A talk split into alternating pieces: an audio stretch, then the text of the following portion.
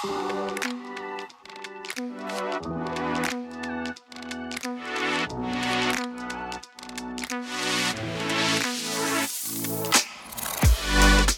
Quand j'ai un produit qui est mature avec plein de features, si vous prenez l'exemple du Bon Coin, vous pouvez faire énormément de choses. Mon enjeu, c'est pas d'empiler encore des features, parce que pour moi, ça devient un sapin de Noël. Mon enjeu, c'est de lancer des features qui, à un moment, vont apporter de la valeur ajoutée, valeur ajoutée business, valeur ajoutée utilisateur, utilisatrice, euh, valeur ajoutée satisfaction client. Donc, c'est vraiment ça mon enjeu. L'enjeu pour moi, c'est de montrer un peu l'importance de, de l'outcome L'outcome, c'est un peu, le, pour moi, c'est le, c'est, le meilleur ami euh, du product manager. C'est pourquoi on fait ça. Aujourd'hui, euh, enfin, je vois un biais quand, quand je parle avec mes équipes, avec des équipes produits, c'est qu'on parle tout le temps de feature, feature, feature. Je vais lancer cette feature, je vais lancer cette feature, je vais lancer cette US et puis on va le découper, on va faire un MVP. Et souvent, je demande, mais ok, mais pourquoi? C'est une question basique. Hein. Et là, on se rend compte que ça, commence à devenir un peu plus compliqué.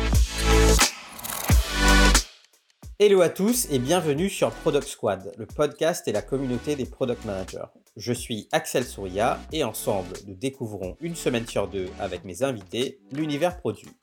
On découvre à travers leur parcours et témoignages les clés pour mieux comprendre le métier de PM, ce qui fait un bon PM et la réussite d'un produit. Aujourd'hui, j'accueille Romaïssa Cherbal, directrice produit chez Le Bon Coin. Romaïssa, tout d'abord, merci de prendre le temps de nous partager euh, ton parcours et ton expérience de PM sur Product Squad. Comment ça va? Bah écoute, ça va bien. Merci à toi surtout pour l'invitation. Je suis ravie d'être là. Bah écoute, c'est super. Euh, je suis ravi de t'accueillir. Tu dis-moi, dis-nous-en un petit peu plus sur toi. Tu es d'origine d'où et quelles sont tes passions? Ah, qu'est-ce que je peux te raconter sur moi? Alors, euh, moi, la, petite spécificité, c'est que je suis née en Algérie, j'ai grandi en France, en banlieue parisienne. D'accord. Euh, j'ai fait mes études en France. Euh, je suis un peu addict au voyage. C'est bon en ce moment, c'est pas trop le moment, mais en temps normal, j'aime bien avoir un petit sac à dos et, et aller en Asie, en Amérique du Sud, enfin découvrir plein de nouvelles choses. Donc ça, c'est un peu un peu mon, gros kiff. après, je suis, très bizarrement, je suis quelqu'un qui adore le monde du digital, mais je reste très mmh papier dans mes lectures.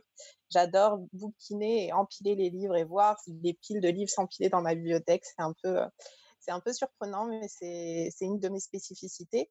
Et ces derniers temps, j'ai découvert la boxe et je trouve que c'est un sport génialissime et du coup, je passe pas mal de temps à en faire en ce moment. Excellent. Écoute, euh, du coup, ça m'amène à te poser deux autres questions. Est-ce que du coup, tu as lu quelque chose récemment qui t'a marqué?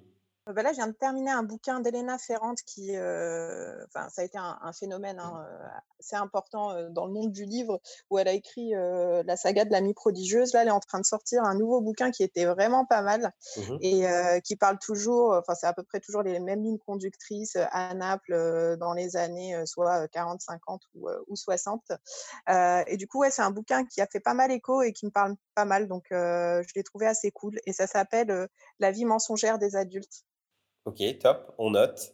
Et tu me parles de boxe, comment tu es venu à ça? Vraiment par hasard, en fait, j'ai eu la chance de pouvoir, de pouvoir aller bosser quelques mois au Canada il y a quelques années. Et c'était à Vancouver et cette ville, c'est un peu le LA du Nord les gens adorent faire du sport, adorent faire du sport tout le temps. Et donc, pour créer un peu de relation avec mes collègues, bah, je me suis mise à faire un peu plus de sport et j'ai découvert ça à ce moment-là. Et en revenant à Paris, bah, j'ai trouvé une salle de sport qui faisait ça et c'était vachement cool.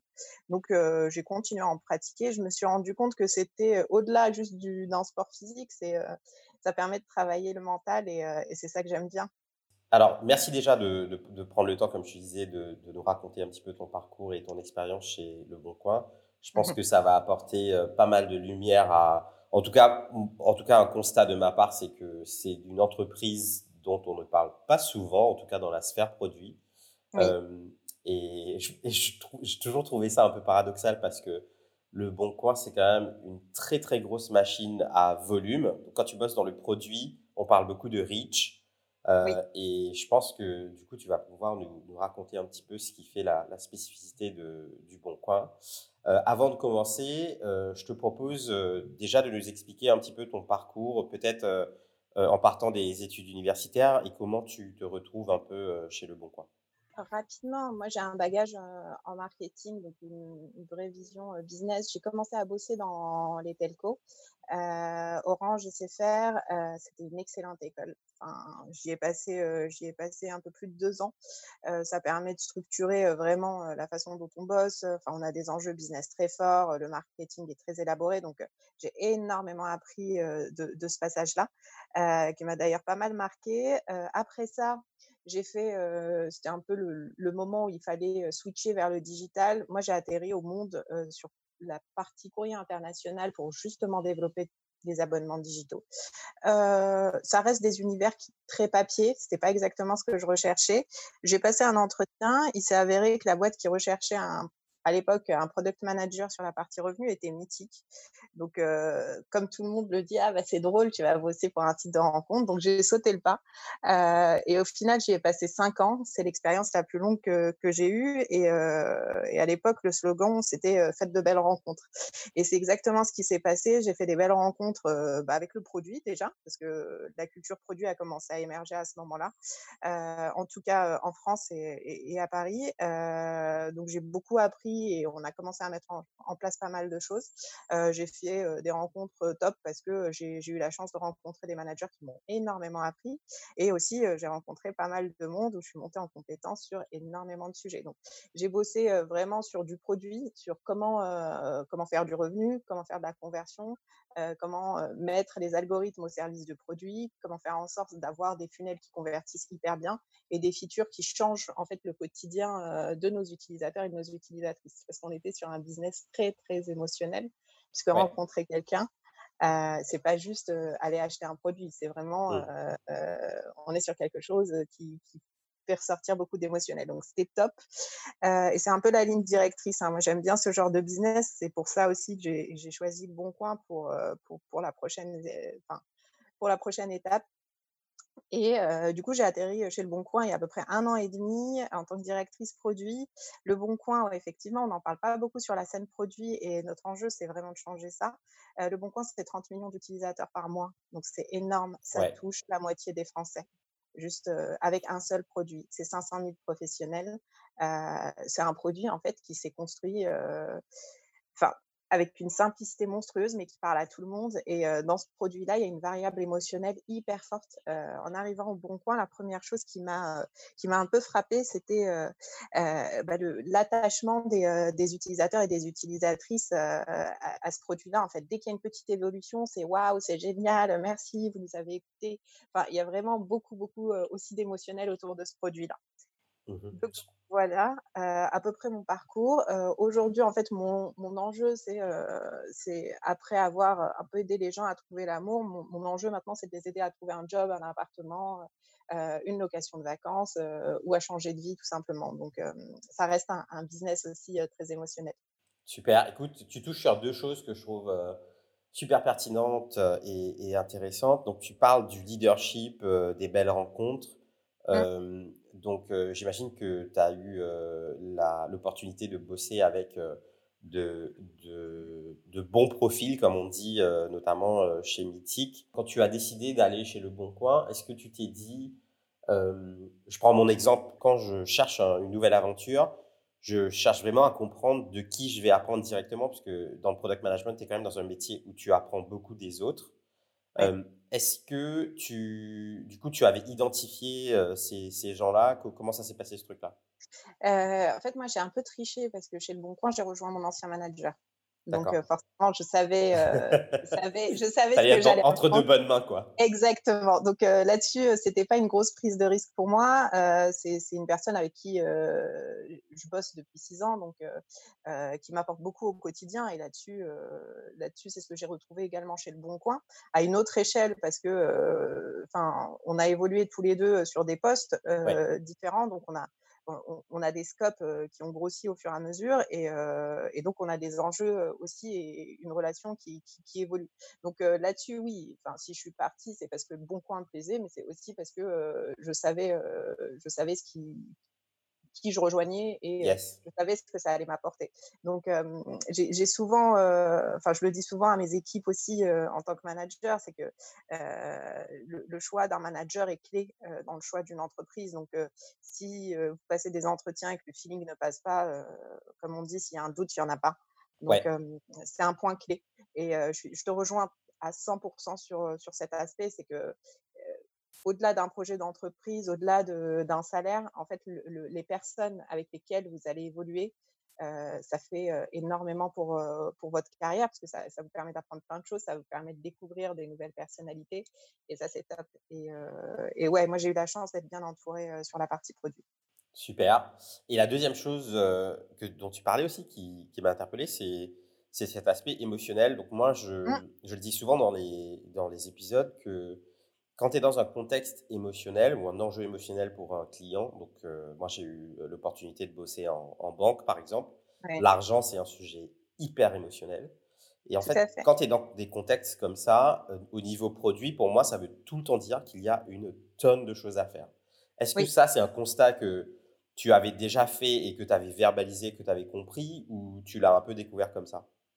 C'est un constat effectivement que tu découvres en progressant dans ces univers-là. On sait que, on a l'impression que un produit est fini, mais en fait, le produit n'est jamais terminé. On a toujours plein de choses à faire. C'est pas forcément une refonte totale du site, mais c'est des petites choses qui vont faciliter le quotidien de ces utilisateurs-là. Parce que quand on est sur ce type de produit, en fait, au-delà de, de, de, la valeur qu'on qu'on crée en tant que product manager, au-delà de, des features qu'on met en prod, au-delà des problèmes qu'on essaye de résoudre, en face de nous, on a des êtres humains qui, eux, sont dans un contexte qui n'est pas, euh, pas le nôtre. Donc, notre objectif est vraiment aussi de voir comment injecter de plus en plus d'émotionnel dans ces produits-là. Et, et c'est une nana hyper pragmatique et hyper rationnelle qui dit ça. Donc, j'ai beaucoup évolué sur ce point. D'accord, j'en prends bien note. Écoute, euh, du coup, on a décidé aujourd'hui de parler un petit peu de ton sujet de prédilection, je crois, oui. qui est euh, comment faire croître euh, un produit. Et on va parler de product growth, qui, je pense, va, va intéresser pas mal de gens. Et j'ai bien aimé ton approche. Je pense que le plus simple pour moi, c'est de te laisser la parole, puisque tu avais bien structuré le, le flux de ce que tu voulais partager. Euh, en tout cas, je pense que ça va être super intéressant pour les auditeurs, notamment parce que tu vas évoquer, on va notamment parler de, des sujets de, data, qui, mmh moi personnellement, j'ai beaucoup euh, de juniors qui m'écrivent pour me parler de, de la compréhension de la donnée, de la data, quels skills il faut autour de ça, etc. Donc, on va en parler un petit peu plus. Et j'aime beaucoup aussi le fait qu'on va parler de euh, outcomes before output. Donc, l'outcome, c'est ton meilleur ami, comme tu le dis. Donc, euh, ça, ça va être super intéressant. Du coup, bah, sans plus tarder, je te, je te, laisse la parole et puis on va faire le défilé de, du product growth. Ça marche. Euh, oui, comme tu disais, moi, c'est vraiment un de mes sujets de prédilection, euh, tout simplement parce que y a, moi, il y a un truc qui me fait vibrer au quotidien dans le produit, euh, c'est quand on lance quelque chose et que ça fait bouger les KPI. Et les KPI, ça peut être la satisfaction utilisateur, ça peut être du revenu, ça peut être un nombre de personnes connectées. En fait, c'est vraiment ça mon kiff, c'est de voir les courbes s'envoler. Et c'est un sujet qui me trotte pas mal en tête parce qu'on a énormément de réflexions en ce moment dans mon contexte professionnel sur feature, impact, outcome. Et c'est pour ça que j'ai voulu prendre un peu le product growth sous l'angle de l'impact euh, et vraiment rentrer dans, dans, dans ce sujet-là. Et mon enjeu, c'est de te proposer de papoter de ça un peu plus en détail et de voir comment on peut créer un produit avec de l'impact en cinq petites étapes. Top, super, c'est parti. Pour moi, déjà, la, première chose, c'est de commencer par resituer les termes. Euh, parce que le plus important, c'est toujours de partir avec la même formulation, avec la même définition. Euh, et l'idée, c'est de se dire, ça veut dire quoi avoir de l'impact? Pour moi, avoir de l'impact, c'est simplement euh, avoir la capacité à identifier une opportunité produit qui va influer sur notre business, nos utilisateurs et nos utilisatrices. Donc, c'est vraiment de se dire, moi, je lance quelque chose, je veux qu'il se passe quelque chose, et pas juste, je lance quelque chose et fine, ok. Est-ce que tu as un exemple du coup de ça? Euh, bah, j'ai un exemple assez concret euh, et en fait cette réflexion et pour être totalement transparente, euh, elle est partie d'une anecdote que je racontais à une de, mes meilleures amies, c'est que j'avais fait passer un entretien un produit et il y a une des pour un job de product owner et il y a une des questions que j'aime bien c'est si vous êtes embauché, quelle est la première feature que vous lancez et pourquoi? Et, et, en fait, souvent, j'ai des réponses assez, assez sympas. Et là, il y a un des candidats qui, qui me donne une réponse et je lui dis, OK, fine, mais pourquoi? Et il me dit, bah, comme ça, parce que je trouve la feature sympa. Et donc, je commence à creuser en lui disant, OK, elle est sympa, mais qu'est-ce qu'elle va apporter? Et au fur et à mesure de la conversation, il me dit, oui, mais là, depuis tout à l'heure, vous me parlez d'impact, vous me parlez d'outcome, vous me parlez de tout ça, mais moi, l'idée, c'est de lancer des features pour lancer des features, parce que notre job, c'est de lancer des features. Et en fait, cette remarque, elle était à, la fois à ma surprise, parce que je me suis dit, ben non, en fait, notre enjeu, c'est c'est de lancer du business, mais à la fois, elle, a fait écho en me disant, il y a peut-être un truc qu'on a manqué en tant que manager, en tout cas moi, dans ma façon de former, il y a peut-être un truc que j'ai manqué et il faut peut-être parler d'impact. Et c'est pour ça que de plus en plus, j'essaye de me dire comment amener les équipes, comment amener les product owners, comment amener les product managers vers cette notion d'impact. Et c'est pour ça que c'est un sujet, c'est un sujet qui me tient à cœur. parce que, enfin, à titre d'exemple, je me dis quand, quand, je lançais mes, mes premières, euh, mes premières features, je me disais ah c'est génial. En fait, mon enjeu était de la lancer, c'était checked, mais c'était pas du tout ça. Et, et je m'étais rendu compte. C'est pas une to-do list quoi. C'était pas une to-do list en fait. En fait, l'achievement c'est pas au moment où tu la lances et où tu la balances en prod, c'est la première étape. C'est une étape importante, mais c'est uniquement la première étape. La, la, deuxième étape, c'est quand tu commences à regarder tes chiffres ou quand tu commences à avoir tes feedbacks utilisateurs ou quand tu commences à avoir ton management qui te dit ok, c'est bien, hein, mais on a investi, c'est quoi le ROI Et c'est là, et c'est vraiment ça qui, permet de, de comprendre que notre intérêt, c'est pas de checker la to-do list, mais c'est vraiment derrière de créer quelque chose qui va évoluer en fait. C'est quelque chose de vivant. Une feature, c'est pas euh, checked en prod. C'est OK, je l'ai mise en prod maintenant. Est-ce qu'elle sert à quelque chose? Oui, non peut-être qu'elle sert à rien et auquel cas, euh, et auquel cas c'est un rollback et il faut pas avoir peur de cette euh, de, de, ce type de, décision aussi. Hein. il y, a, y, a, une partie euh, test et validation et, et, fail fast en fait. Exactement, fail fast, learn fast. Et ça, c'est un point qui, qui, peut être un peu effrayant quand on commence dans ces métiers-là, de se dire, ah, mais c'est un échec. En fait, non, pas du tout.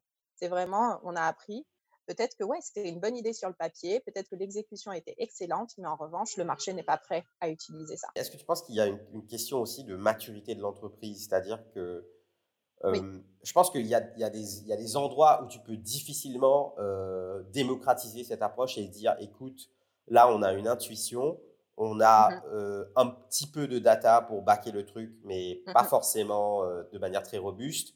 On veut tester et potentiellement, euh, on va se planter, mais it's okay parce qu'on va apprendre quelque chose de ce truc-là. Je pense qu'il y a des entreprises où tu ne peux pas faire ça. Je suis complètement alignée euh, avec ce que tu dis. Il y a, des, cultures hein, et même il y a des stages d'entreprises différentes. Enfin, euh, quand on est sur de la startup, notre enjeu, c'est vraiment de construire un produit. Donc, on ship, on ship, on ship, on ship, on ship, on apprend et on verra ce qui se passe. Quand on commence à avoir des produits matures, l'enjeu, c'est pas de faire du millefeuille, ce que j'appelle du millefeuille de feature, en fait. C'est à un moment, on a un produit, quel est, enfin, et ça rejoint toutes les conversations de simplicité qu'on peut avoir et d'impact. Enfin, l'impact et la simplicité, pour moi, sont, sont, très liés. C'est quand j'ai un produit qui est mature avec plein de features, si vous prenez l'exemple du Bon Coin, vous pouvez faire énormément de choses. Mon enjeu, c'est pas d'empiler encore des features, parce que pour moi, ça devient un sapin de Noël. Mon enjeu, c'est de lancer des features qui, à un moment, vont apporter de la valeur ajoutée valeur ajoutée business, valeur ajoutée utilisateur-utilisatrice, valeur ajoutée satisfaction client. Donc, c'est vraiment ça mon enjeu. Et effectivement, en fonction des stages d'entreprise, en fonction de la maturité du produit, on n'aura pas les mêmes enjeux. Et en fonction aussi de la culture d'entreprise.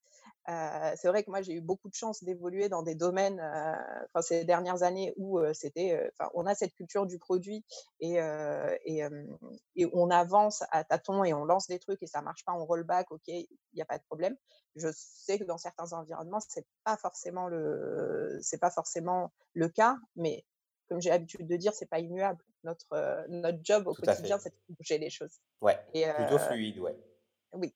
Et c'est vraiment de se dire, ok, bah, c'est peut-être pas le cas. On va commencer par un tout petit projet qui touche à rien et on va démontrer que, euh, que cette méthode fonctionne. Et elle fonctionne pour un Google, elle fonctionne pour un Facebook. Il n'y a pas de raison pour qu'ils drive des millions d'euros au quotidien. Il n'y a pas de raison pour qu'elle ne fonctionne pas pour d'autres boîtes.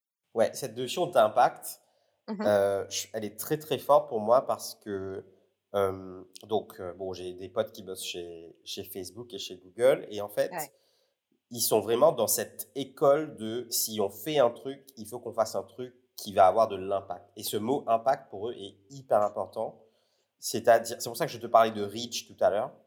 C'est puisque tu es à une autre échelle, c'est des gens qui cherchent à aller impacter des KPI où on va être dans, en termes de reach chez des, centaines de millions d'utilisateurs.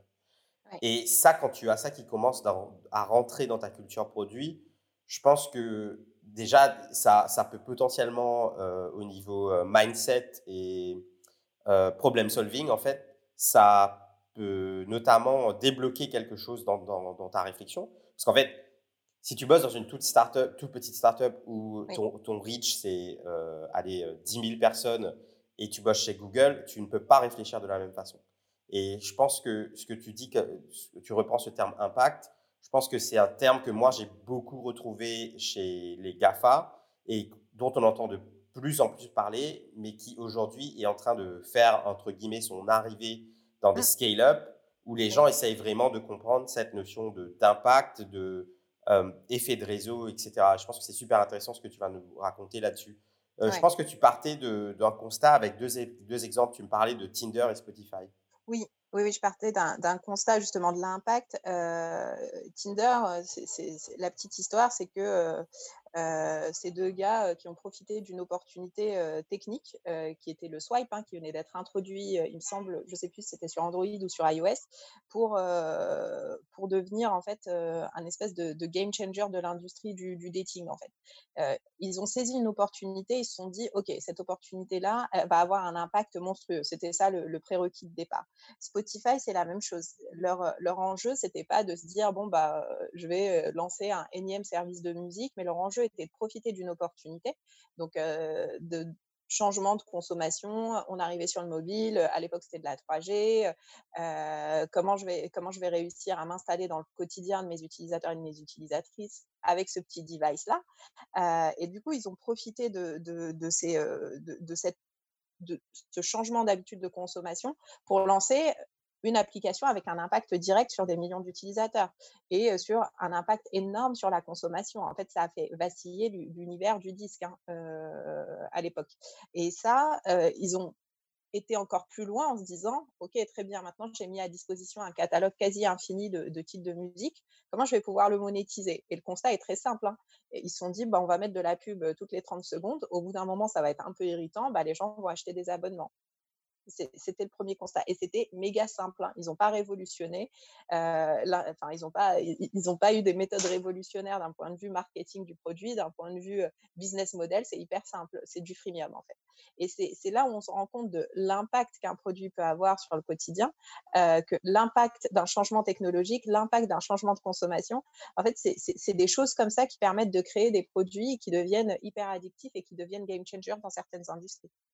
Tu aller nous parler de, du growth en, cinq étapes. Comment toi tu articules ça dans les cinq étapes et c'est quoi pour toi la première étape? La première étape, c'est déjà de comprendre pourquoi c'est important d'avoir de l'impact. Et ça, euh, juste qu'on l'ait hein, dans la culture, euh, c'est ce qui différencie l'impact, c'est ce qui différencie le project management du product management. En project management, on me demande de euh, faire euh, une série de features, je les prends, je les découpe et je dis que ça arrive dans quatre mois.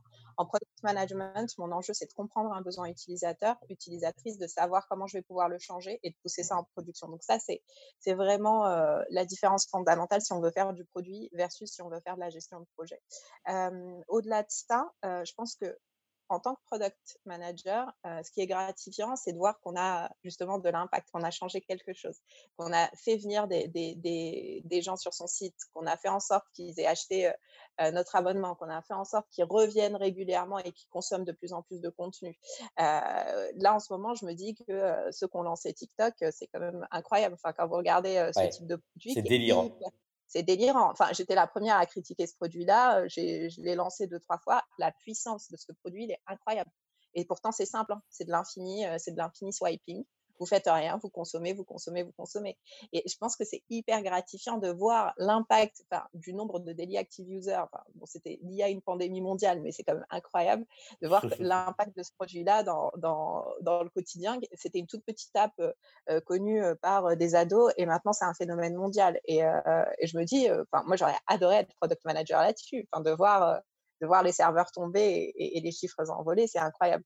Et enfin, juste dans, votre gestion de carrière, le fait de créer des produits avec de l'impact, c'est votre meilleur ambassadeur pour la suite. C'est votre meilleur ambassadeur au sein de l'organisation parce que ça vous permet d'avoir une marge de manœuvre extraordinaire. Si vous lancez un produit et que vous faites plus 50% de CA, derrière, vous pouvez faire ce que vous voulez. Hein. Vous pouvez innover, vous pouvez lancer des nouvelles features, on vous fera confiance. Et ça, c'est méga important de, l'avoir en tête. Et c'est surtout, ça permet à votre équipe de gagner en autonomie. Si vous faites quelque chose en tant que product manager, que vous engagez à délivrer de l'impact, que l'impact est en prod, euh, l'équipe, on lui fait confiance, elle gagne en autonomie, on se dit, OK, c'est parti, ces gens-là, ils savent ce qu'ils font, ils ont leurs idées et, et ça motive en fait. C'est un driver de motivation à la fois pour vous et votre équipe de dev, votre équipe QA, les UX qui est énorme. Et je me dis que pour, en tant que manager, pour driver des équipes, c'est ce qu'il y a de mieux. C'est de leur dire, bah, regardez, vous l'avez mis en prod, regardez l'impact que ça a eu en fait. Et là, c'est tout de suite beaucoup plus gratifiant parce qu'on se lève le matin pour ça. On se lève pas le matin juste pour coucher un truc en prod et cocher une case.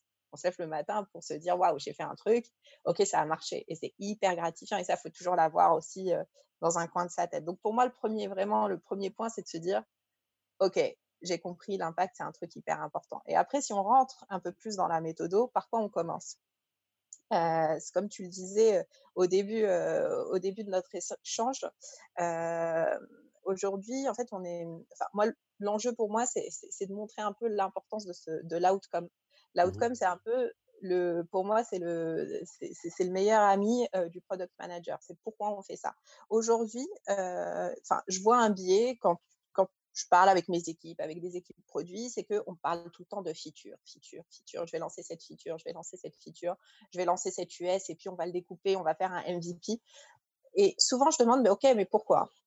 C'est une question basique. Hein. Et là, on se rend compte que ça, commence à devenir un peu plus compliqué. C'est, on le fait bah, parce que il y a un tel, il y a un stakeholder qui me l'a demandé. OK.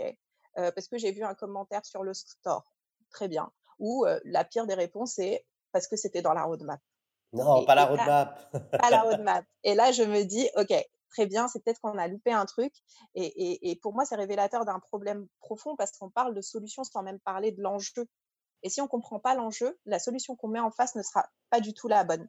Et pour moi, le point de départ dans le produit, c'est pas la feature, c'est vraiment l'outcome. C'est quel est l'objectif, quel est l'enjeu euh, que je cherche à, que je cherche euh, vraiment à, atteindre, quel est euh, comment je peux comprendre cet enjeu-là? Et en fait, si, on ne comprend pas l'enjeu, on ne peut pas mettre la, solution la solution en face. Si je te prends un exemple hyper concret, euh, si l'impact c'est d'avoir 150% d'inscrits ou d'inscrites en plus sur ton produit, euh, ton tunnel de, complétion, enfin ton tunnel de, création de compte ne va pas être, du tout le même que si ton enjeu c'est de créer un produit qui permet de faire du matchmaking. Dans l'un, il faut que tu aies, aies, un tunnel de conversion et un tunnel d'inscription hyper rapide. Dans l'autre, il faut que tu intègres des questions si tu veux faire du matching. Et du coup, on n'est pas du tout sur les mêmes enjeux.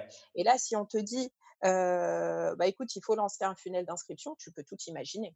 Mais si tu ne comprends pas l'enjeu qu'il y a derrière, qui peut être hyper différent en fonction de ton business, en fonction du moment, en fonction du quarter, en fonction des s'il y a une pandémie mondiale ou pas, tu, ne mettras pas la bonne solution en face et mmh. tu perdras du temps à engager des équipes, à vendre un sujet, euh, à y mettre du sien, parce qu'on est quand même un métier euh, d'ego où euh, quand on donne une solution, on s'engage fortement et on met ses convictions sur la table.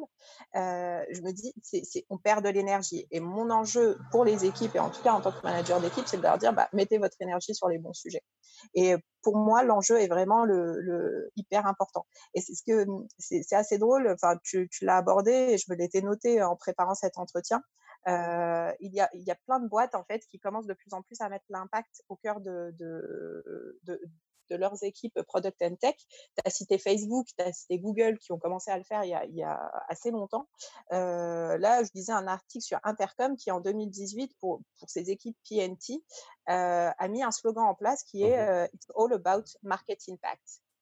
Et l'idée, c'est d'arrêter de commencer à shipper de la feature pour faire de la feature, mais l'idée, c'est vraiment de commencer à réfléchir à l'impact business. Euh, derrière, de vraiment de se dire cet impact, quel est le comportement utilisateur qui va me permettre de l'interne, comment je vais euh, résoudre les, problèmes et quel est ou quelles sont les features qui, permettent de, faire ça? Et en fait, on passe vraiment d'une logique de feature driving project à une logique d'outcome driving project.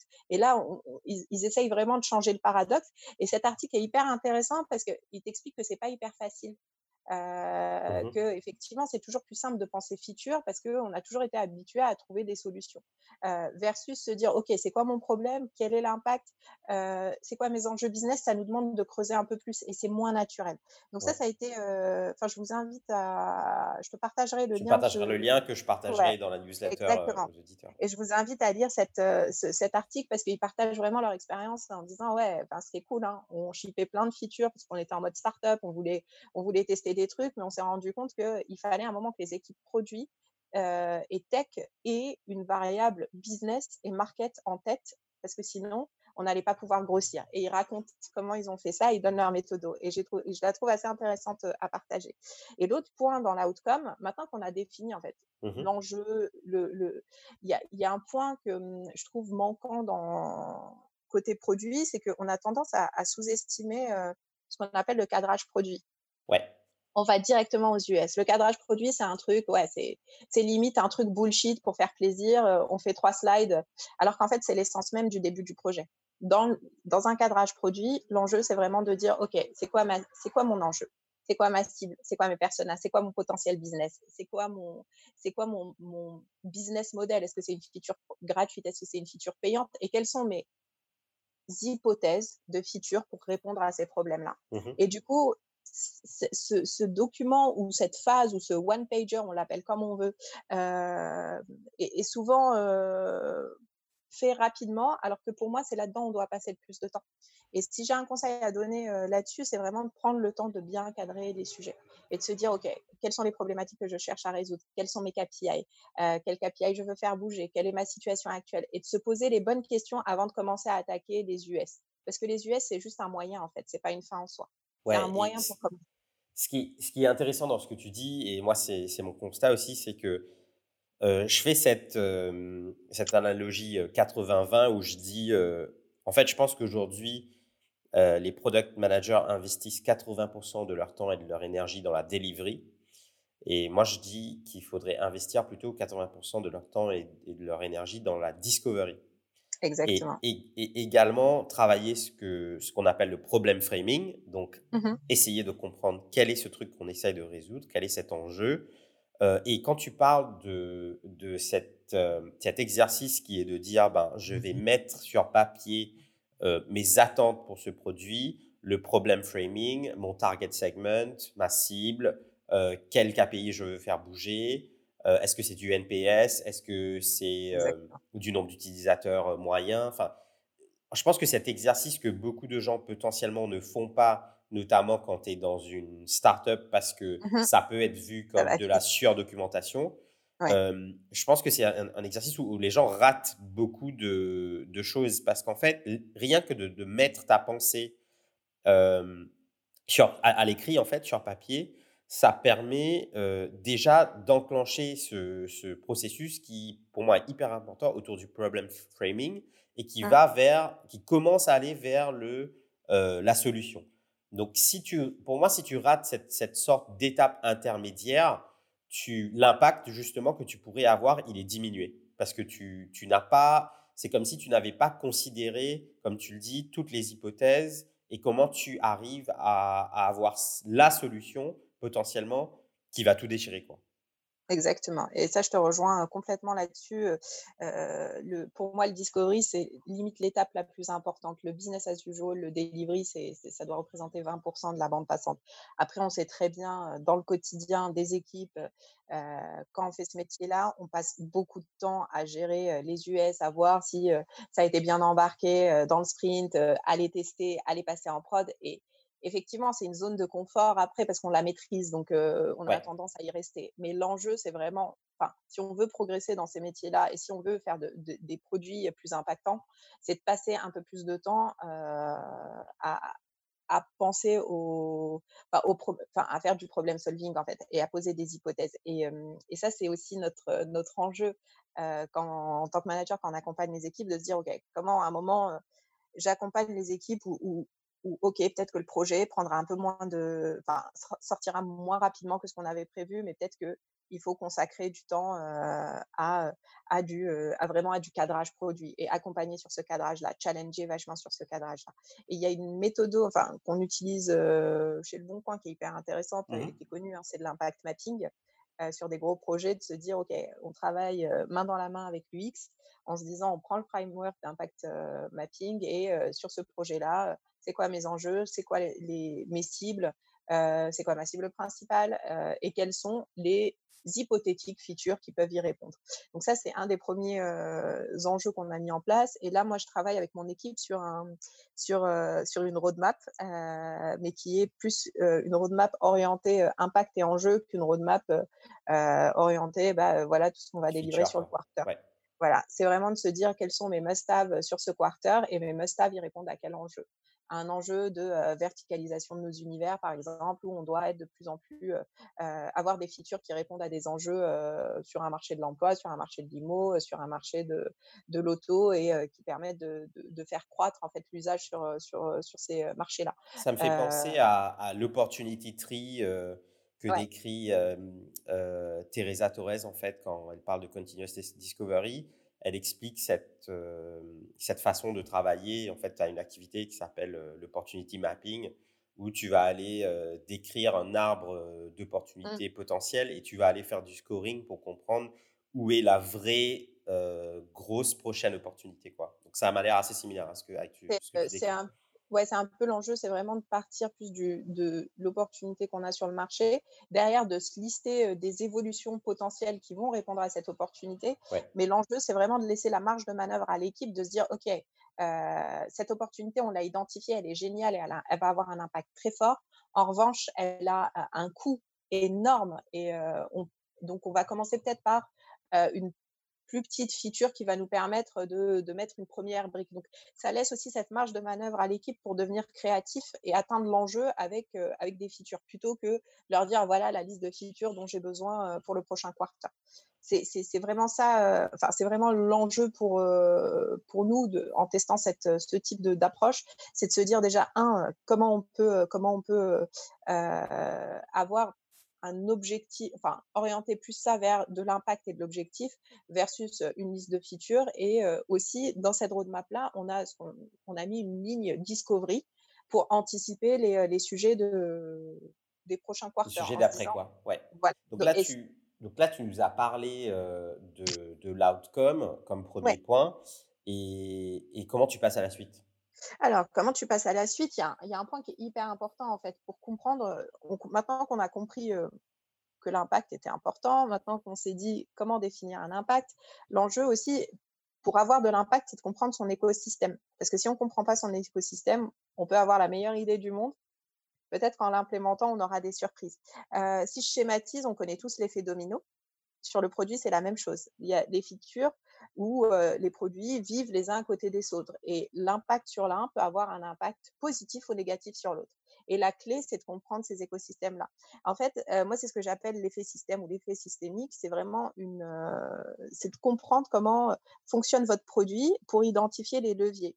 Bah, après, j'ai eu la chance de progresser dans des marketplaces ou assimiler marketplace parce que le dating c'est pas une vraie marketplace mais où il y a des effets concomitant. En fait, vous avez euh, euh, des femmes qui recherchent des hommes, des hommes qui recherchent des hommes, des femmes qui recherchent des femmes. Donc, vous avez deux cibles en fait sur un même euh, sur un même site.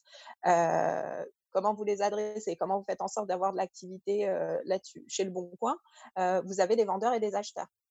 Et en fait, la mise en place d'une feature vendeur peut avoir un impact énorme sur, sur l'acheteur. Donc, c'est ces systèmes-là qu'il faut comprendre. J'en avais discuté beaucoup plus en détail à la LPC avec, avec, avec Olga à l'époque. C'est de se dire comment un email peut impacter, en fait, peut impacter les KPI d'un écosystème. Chez, chez Mythic, par exemple, on a un email qui part tous les matins, qui représente une grosse partie de, de, des reconnexions. Si on ne comprend pas que cet email représente plus de la moitié des connexions par jour, si cet email tombe et qu'on ne sait pas qu'il existe, en fait, vous allez creuser pendant une heure pour comprendre, OK, pourquoi tous mes KPI sont tombés.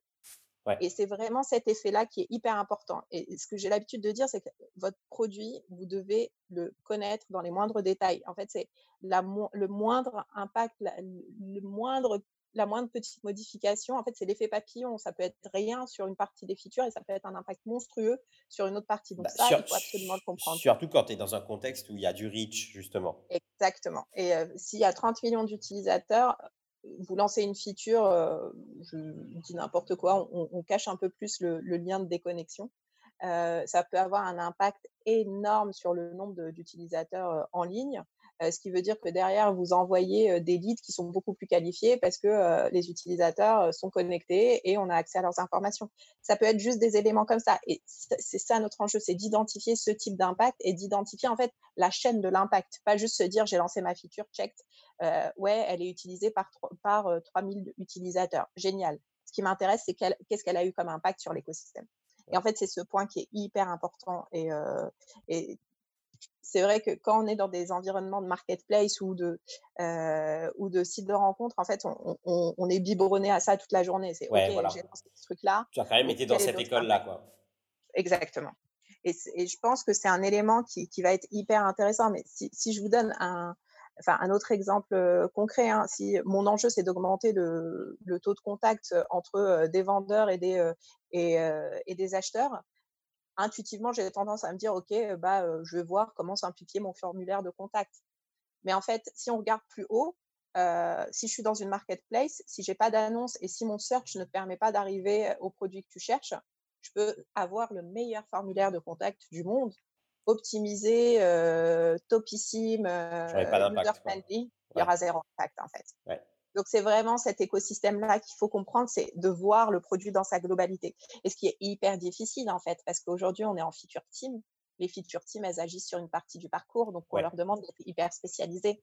Donc, c'est tout ce challenge, en fait, euh, qu'il faut avoir en tête. C'est de se dire, on demande à des équipes d'être hyper spécialisées sur leur domaine et en même temps, on leur demande d'avoir un impact sur, les, sur un produit euh, qui, sur un produit dans sa globalité. Donc, c'est un vrai challenge au quotidien. Vous avez des. Donc, juste pour toucher là-dessus, parce que ça, c'est un challenge auquel moi, j'ai été confronté également par le passé. C'est-à-dire que tu, tu, prends un modèle d'autonomie où tu donnes à des équipes, à des squads, l'autonomie sur leur périmètre d'action avec des KPI et, et comme tu dis, des sujets sur lesquels il faut que ces équipes-là apportent de l'impact. Mmh Mais au bout d'un moment, si tout le monde avance, surtout si tout le monde avance très vite, euh, tu peux potentiellement avoir un effet euh, divergent. C'est-à-dire que as, puisque tu as donné beaucoup d'autonomie aux équipes, même si elles savent leur rayon mmh d'impact, tu peux avoir des gens qui commencent à travailler sur des sujets pas tangentiels, mais un petit peu divergents par rapport à la vision commune que toi, tu as en tant que product leader dans la boîte. Comment tu fais pour euh, régulièrement remettre les, choses à leur place et t'assurer que tu as fédéré tout le monde sur euh, cette, même euh, North Star, comme on dit Là-dessus, ouais, c'est aussi un challenge au quotidien. En fait, moi, ce que j'ai vu fonctionner, c'est chez Le Bon Coin, c'est que on a un avantage, c'est que la vision de la boîte est partagée, les KPI et les OKR de la boîte sont partagés à l'ensemble des équipes.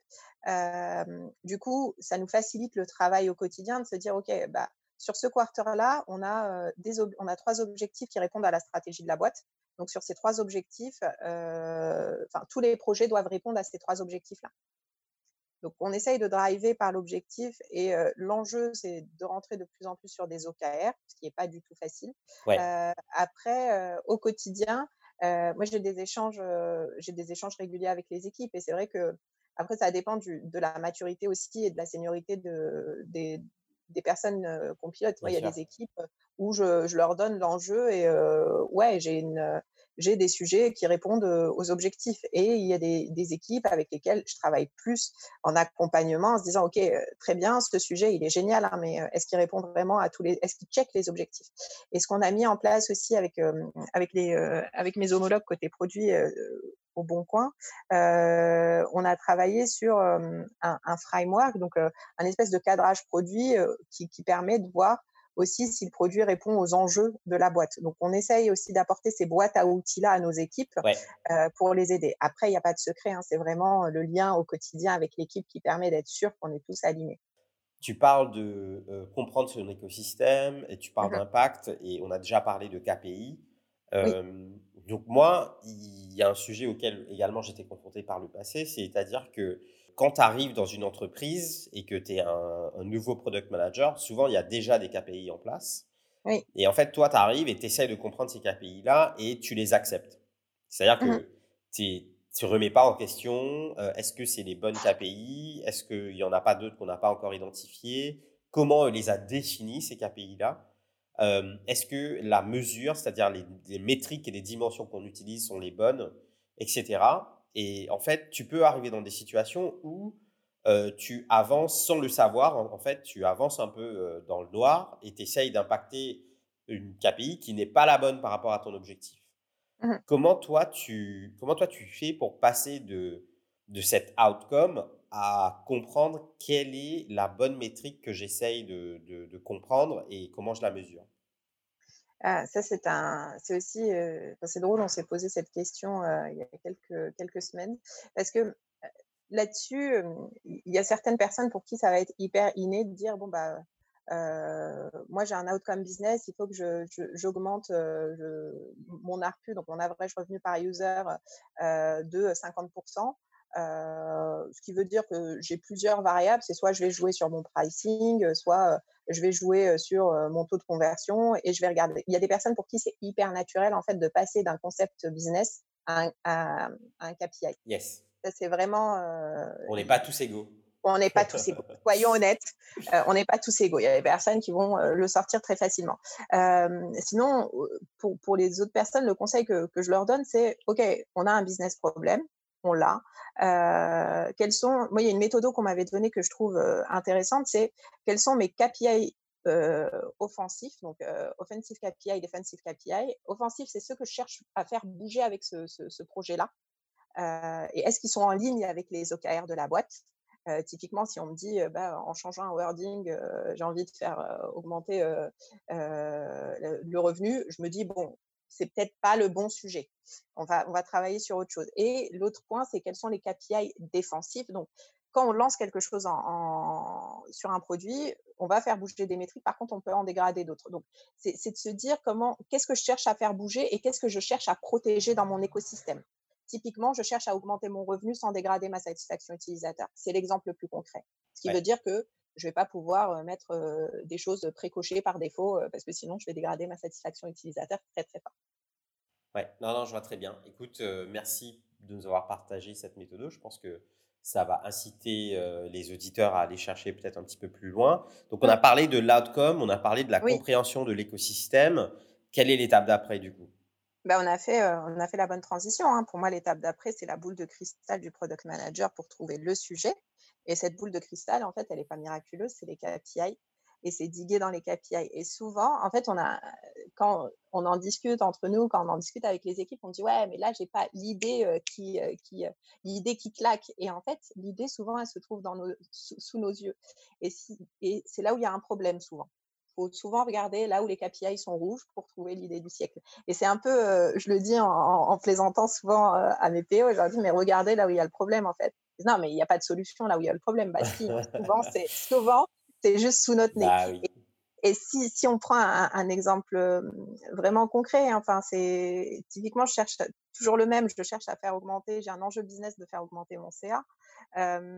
intuitivement, je vais me dire, ah ok, bon, bah, si je dois faire augmenter le CA, faut que je vende plus d'options payantes. Ah si, je lançais mon option payante euh, que j'ai en tête euh, depuis hyper longtemps parce qu'elle me tient à cœur en tant que product manager, j'ai envie de la lancer.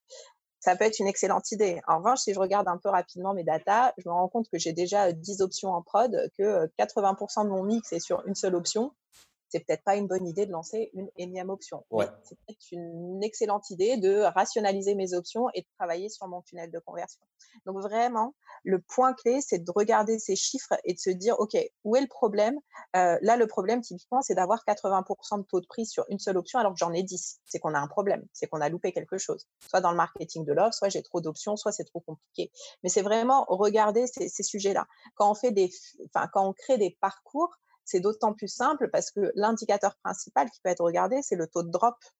Quand vous regardez entre deux étapes et vous avez, enfin, vous arrivez sur une page, vous avez un taux de drop de 80%, il faut commencer à regarder. Il y a peut-être une problématique soit dans l'acquisition que vous faites, donc peut-être que ce pas les bons utilisateurs que vous ramenez sur votre produit, soit dans la façon dont vous avez construit votre landing page. Donc c'est vraiment de se dire où, est-ce que c'est rouge et quel est le problème. Et, ça, pour moi, c'est un, c'est vraiment une aide hyper importante. Hein, mais encore une fois, enfin, ce que je te disais, je suis hyper pragmatique et hyper rationnelle. Donc, je suis dans ma zone de confort quand il s'agit de regarder les KPI. Et après, euh, il faut sortir de cette zone de confort en se disant, OK, euh, il y a peut-être de l'intuition produit. Euh, il y a peut-être mmh un moment de l'expérience et de l'expertise quand vous avez, enfin vous avez des, des, quand vous avez une expérience sur le produit, quand vous êtes passé par plusieurs boîtes, quand vous avez drivé plusieurs produits, vous avez des best practices. Donc, il faut faire aussi confiance à, à, à, ce qu'on se ressent et à ce, qu'on ce qu'on a déjà vécu et ce qu'on veut mettre en place en fait. Euh, parce que cette expérience, elle est méga importante. En fait, quand vous avez fait euh, trois produits, euh, des enfin, il y a des choses qui sont assez similaires en fait. Et il faut, faut, retrouver dans son expérience aussi les best practices. Elles marcheront pas à tous les coups parce que les univers sont différents, parce que les business sont différents, mais je pense que dans 70% des cas, quand vous savez faire un funnel de conversion, vous pouvez réutiliser ça un peu, à peu près n'importe où. Donc, il y, a ce côté-là qui est, je pense, qu'il qui, est important de souligner. Hein. Je, suis une adepte des chiffres et je suis la première à dire que c'est hyper important. Mais de temps en temps, il y a aussi cette espèce de d'intuition de se dire non, non, mais. Le, X-factor, quoi. Exactement. Il faut, faut, le garder en tête et il ne faut pas être non plus un ayatollah des chiffres. Donc, il y, a ce sujet qui est hyper important. Il y a un autre point, moi, que j'apprécie particulièrement, c'est le service client. Parce que on peut imaginer la meilleure feature du monde. On a fait des tests, ils sont, tout le monde est hyper convaincu, les KPI d'école et tout. Par contre, vous avez votre cible principale qui regarde le truc et qui vous dit, OK, c'est très bien, mais bof, quoi. Et si votre cible principale, elle représente 50% des contacts service clients, il y a peut-être un enjeu à regarder d'un peu plus près, à creuser un peu plus. Et enfin, moi, j'ai, j'avais, j'ai une punchline comme ça d'une de, mes PO qui m'a dit en fait, le backlog service client, ça peut être une roadmap produit. Bah oui, complètement. Ça. Et je trouve cette phrase génialissime parce que on, on, néglige souvent ce pan-là. Et pour moi, le service client, c'est une partie, mais énorme du produit. Et n'hésitez pas à faire des écoutes, à faire des, des parfois des doubles écoutes, à aller discuter avec, avec les collègues du service client parce que, en fait, je pense que c'est les personnes qui connaissent le mieux le produit dans les organisations.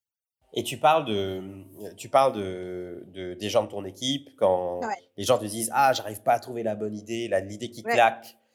C'est du coup, comment, comment est-ce qu'on arrive à ça? Comment est-ce qu'on arrive à, l'idée qui claque? On a parlé des KPI, mais est-ce qu'il n'y a pas autre chose aussi? Il y a aussi, à un moment, il faut se référer au marché, hein, parce que quand vous avez Facebook, je ne sais plus quelle est la masse salariale de Facebook et quel est le nombre de PO, mais vous avez quand même des profils hyper importants. Enfin, quand on bench, il y a des gens qui ont lancé des trucs avant nous. parfois, il faut juste récupérer, tester et voir ce que ça donne.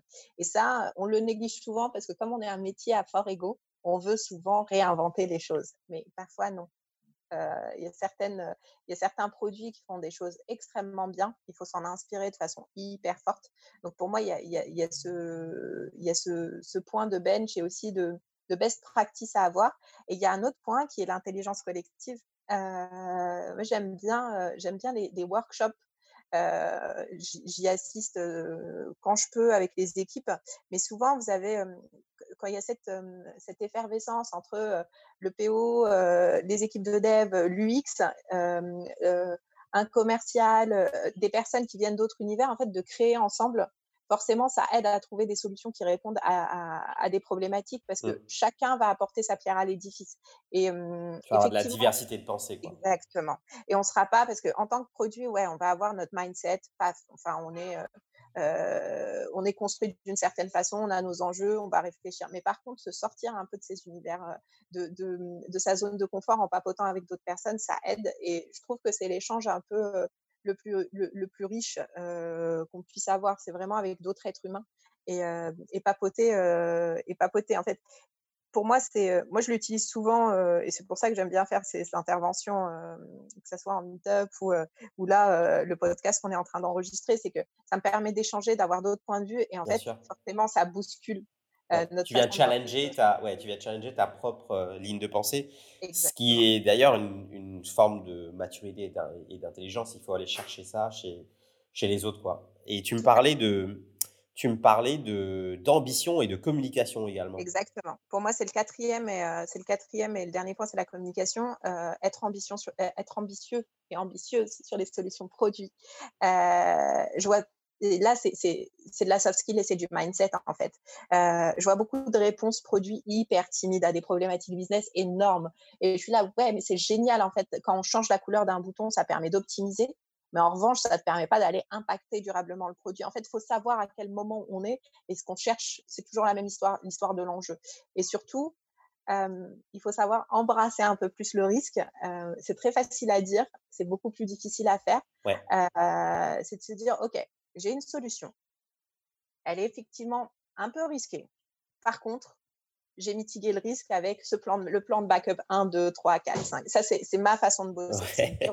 avec, avec, des safety nets euh, dans tous les sens. Voilà, c'est ça. C'est de se dire, OK, bon, bah, je vais lancer le truc. En revanche, en parallèle, euh, on a sécurisé la solution de backup 1. Euh, et au pire, j'ai mis un bouton rouge, donc je peux rollback très facilement. Mais ce truc-là, ça demande, en fait, ça demande un travail préparatoire qui est énorme. c'est de se dire, OK, je vais prendre ce risque-là, voilà mes solutions de backup. Voilà, en fait, c'est d'imaginer le, potentiel, en fait, le, risque derrière. Moi, ce que j'aimais faire quand, quand, je faisais, euh, quand je faisais ce genre de truc, c'est de dire, OK, bon, je vais lancer ce truc-là. Best case, c'est celui-ci. Sauf que avec l'expérience, tu sais que tu seras tout le temps dans le worst case, dans le lancement. Donc, worst case, euh, ça va faire baisser ce KPI-là, donc voilà ma solution pour le remonter. Ça va faire baisser ce KPI-là, donc voilà ma solution pour le remonter. Et c'était d'estimer ces solutions en avance de phase avec, euh, avec l'équipe, de leur dire, OK, si imaginons, parce que il y a une certaine utopie parfois dans les équipes de se dire, si, si, ça va marcher du premier coup. Mais si on était tous des Steve Jobs, ça serait.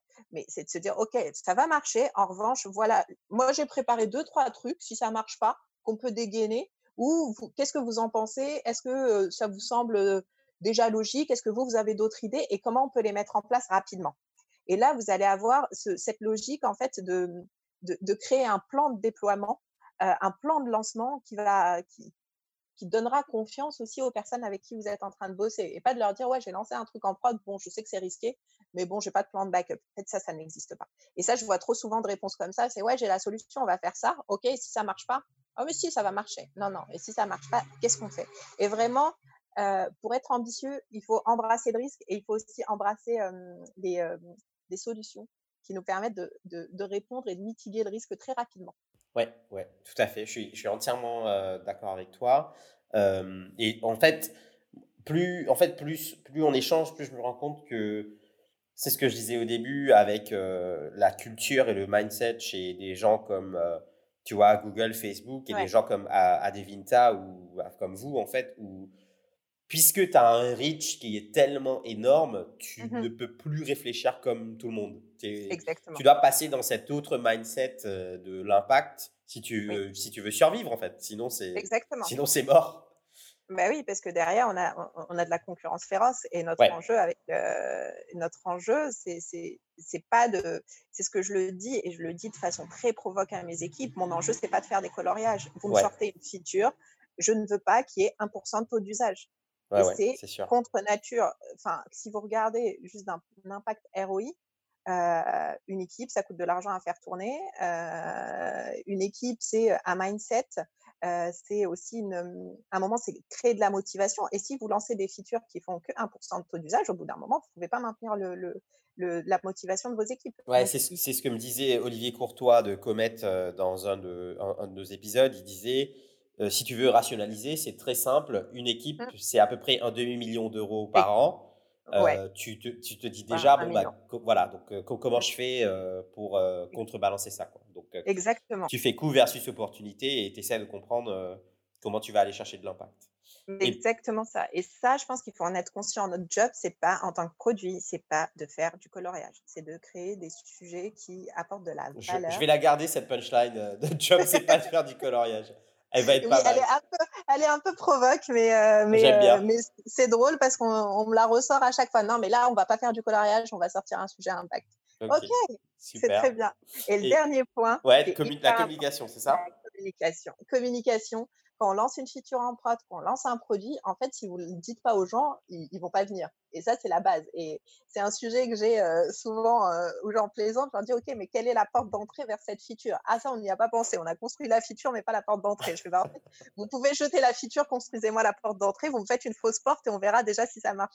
Et ça, c'est des, des échanges que j'ai avec, avec les équipes. On l'a maintenant, on le prend sur le fond de la blague, mais c'est vraiment, je fais, mais OK, très bien, vous m'avez construit Là, c'est comme si vous m'avez construit un, appartement magnifique de 100 mètres carrés, mais par contre, il n'y a pas de porte d'entrée.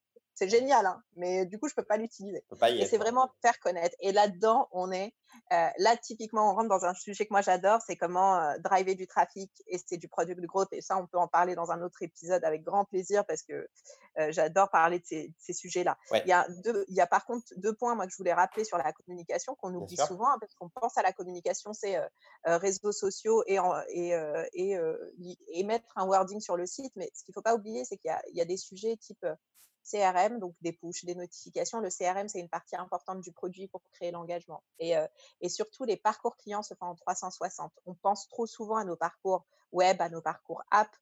on oublie que l'impact est 360 sur un produit. Il y a du service client, il y a du CRM, il y a aussi, quand vous faites du B2B, vos commerciaux qui sont en fait la première porte d'entrée vers votre produit. Donc, c'est vraiment intégré aussi dans votre conception produit toutes ces logiques-là. C'est comment je vais former mes forces de vente, comment je vais faire une FAQ pour, pour le service client, comment le CRM va venir pouvoir m'aider, quels sont les enjeux et travailler conjointement avec eux? Donc ça, c'est hyper important.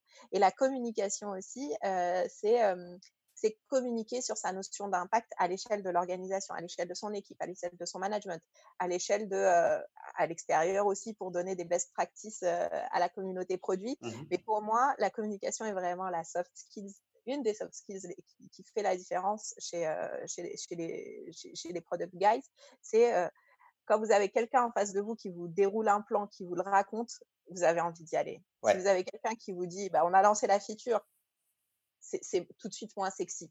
Et il y a le fond qui est hyper important. Il faut être quelqu'un qui d'engagé, qui sait bosser, qui a les méthodos, qui embarque ses équipes. Mais il y a aussi dans nos métiers de la communication parce que derrière, on doit driver des équipes. On drive des équipes de dev, on drive des équipes UX, mmh. on doit emmener les gens. On le doit, storytelling, c'est très important. Ouais, ouais. Je suis d'accord avec toi. J'ai vu un article passer aussi et je te le fournirai là-dessus. Il est hyper intéressant. Et il y a un exemple d'une vidéo en fait où il y a une intervention de personnes de chez Disney qui vous racontent une histoire. Et c'est formidable. Enfin, on a énormément à apprendre et je trouve que la culture anglo-saxonne là-dessus, elle, a quand même un petit, un petit coup d'avance pour, pour, le storytelling. Donc voilà, c'est comment, et pour moi c'est le point, c'est le dernier point, et c'est là-dessus où je vais clôturer, c'est vraiment communiquer sur votre impact. Et communiquer sur son impact, c'est apporter des chiffres, c'est apporter des anecdotes. Euh, c'est pas, c'est pas juste dire ouais ça a marché. C'est qu'est-ce que vous pensez? En fait, essayez de répondre à la question qu'est-ce que j'ai changé dans la vie de mon utilisateur ou de mon utilisatrice. Et tout de suite, ça va raconter une histoire. Super. Écoute, j'ai encore quelques petites questions pour toi. Oui. Euh, donc une très concrète. Donc j'ai j'ai discuté cette semaine avec un junior qui sort d'une formation bootcamp en product management il ne va peut-être pas accéder à un poste car il n'a pas les compétences de data science. Alors, c'est lui qui me mmh dit ça. En face, on lui demande du data science. Alors, moi, euh, j'avais un peu de doute sur la formulation parce que, ayant travaillé avec des data scientists auparavant, mmh c'est quand même des gens qui ont fait des masters et des PhD euh, sur des sujets plutôt, euh, plutôt poussés niveau data. Donc, j'ai trouvé ça bizarre qu'on demande à un junior d'avoir des data science skills. Par contre, la compréhension de la donnée et l'analyse reste bien évidemment importante. Tu ferais comment, toi, pour monter en compétence sur des sujets comme ça? Sur tout ce qui est euh, data ouais. Euh, globalement, en fait, le meilleur point, soyons honnêtes, c'est euh, l'expérience. C'est de se dire, OK, bah, j'ai lancé un truc, quels sont mes KPI voilà. Après, il y a pas mal de formations qui émergent autour de la data en toute transparence trouve ça cool, mais je ne sais pas du tout ce que ça donne parce que je ne les ai pas testés moi-même. Et par contre, moi, j'ai énormément appris au contact en fait des data analysts. côté produit parce qu'ils ont une vision très, bah, très KPI driven pour le coup Et du coup, ça aide vachement de, de, de bosser conjointement avec eux. Euh, côté produit, on a une vision très flow, euh, très euh, user, etc. Et de mettre en parallèle ces, ces sujets-là avec eux, ça aide à avoir l'autre vision et de se dire, OK, ouais, là-dessus, c'est vrai que ce KPI-là peut être hyper important. Celui-ci un peu moins, comment tu le mesures, qu'est-ce que c'est? Et, et, je pense que dans, pour commencer sur la data, il faut juste avoir les, les prérequis. Qu'est-ce qu'un KPI, qu'est-ce que je cherche à mesurer, euh, et en réalité, c'était du bon sens quand, on, rentre dedans. Euh, mais si j'avais un conseil à donner à, à, cette personne et à ce cas dont tu viens de parler, c'est vraiment d'échanger peut-être plus avec des euh, product analystes plus, plus seniors et des product managers aussi qui ont une expertise plus data-driven.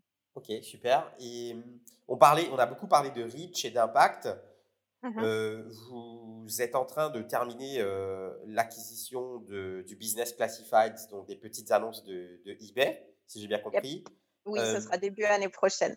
Voilà, comment, comment tu penses que ça va venir impacter justement le business du, de, de Le Bon Coin? Moi, j'étais hyper déjà excitée hein, par cette nouvelle, hein, parce que bon, on l'a appris comme tout le monde dans la presse, parce que c'est des logiques de deal et, c'est des logiques aussi d'impact sur sur les stocks, donc les infos ne circulent pas en amont. moi, j'ai trouvé la nouvelle hyper hyper, enfin top, hyper motivante en tout cas, parce que ça, les, activités d'Adevinta et, et d'eBay Classified sont hyper complémentaires. Donc au quotidien, je pense qu'on va avoir des échanges, enfin une fois que le deal sera closé, donc début d'année prochaine, euh, on aura des échanges vraiment sur euh, c'est quoi eux leur, euh, leur marché, sur quel quelle verticale ils sont spécialisés, c'est quoi leur business model, leur ligne de revenus, comment ils opèrent du produit.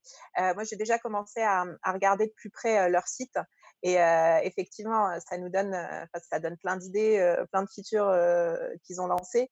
Enfin, l'enjeu, ça va être de partager avec eux et de voir ce que nous on peut apporter, parce qu'on est, on est un produit mature, on a fait, enfin, on a opéré une transformation produit ces deux dernières années qui est quand même énorme. donc, on a plein de choses à apporter. et il y a aussi le côté non négligeable de l'international qu'on a déjà essayé à Devinta, mais là, on va avoir d'autres pays qui seront couverts. Super pour ce point sur le rachat d'eBay. Je voulais te parler de, des deux questions en fait qui reviennent dans chaque épisode. Quelles sont tes ressources préférées en tant que product manager euh, et qu'est-ce que tu conseillerais en tant que ressource pour, euh, pour nos auditeurs?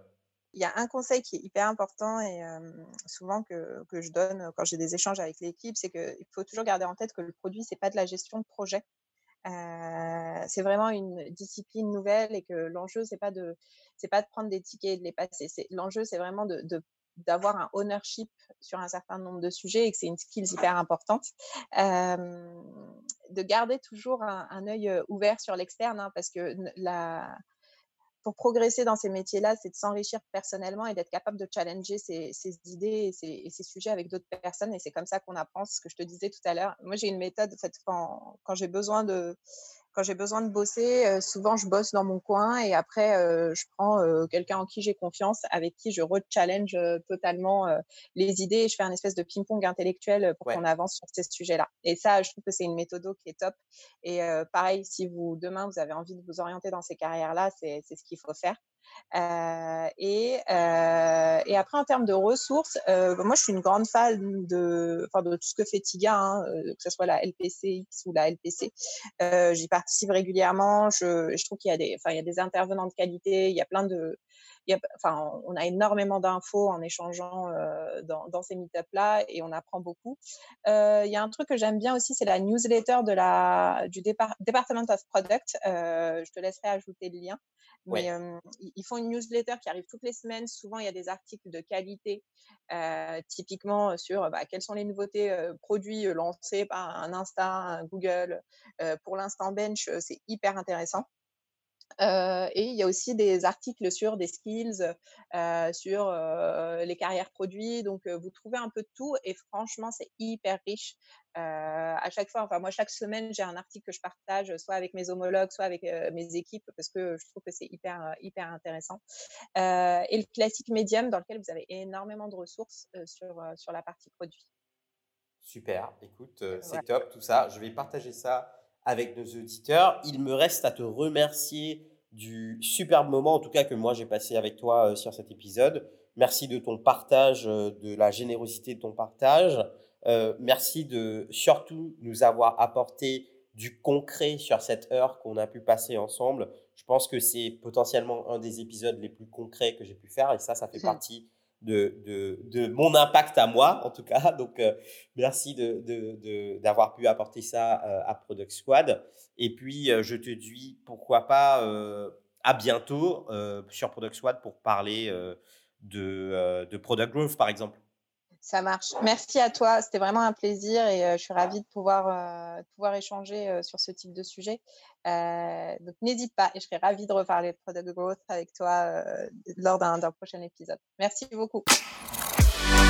Si tu es encore là, c'est que l'épisode t'a peut-être plu. Merci d'avoir écouté cet épisode. Tu peux dès à présent retrouver les show notes de l'épisode ainsi que les apprentissages de mes invités mon analyse et les contenus supplémentaires sur www.productsquad.fr.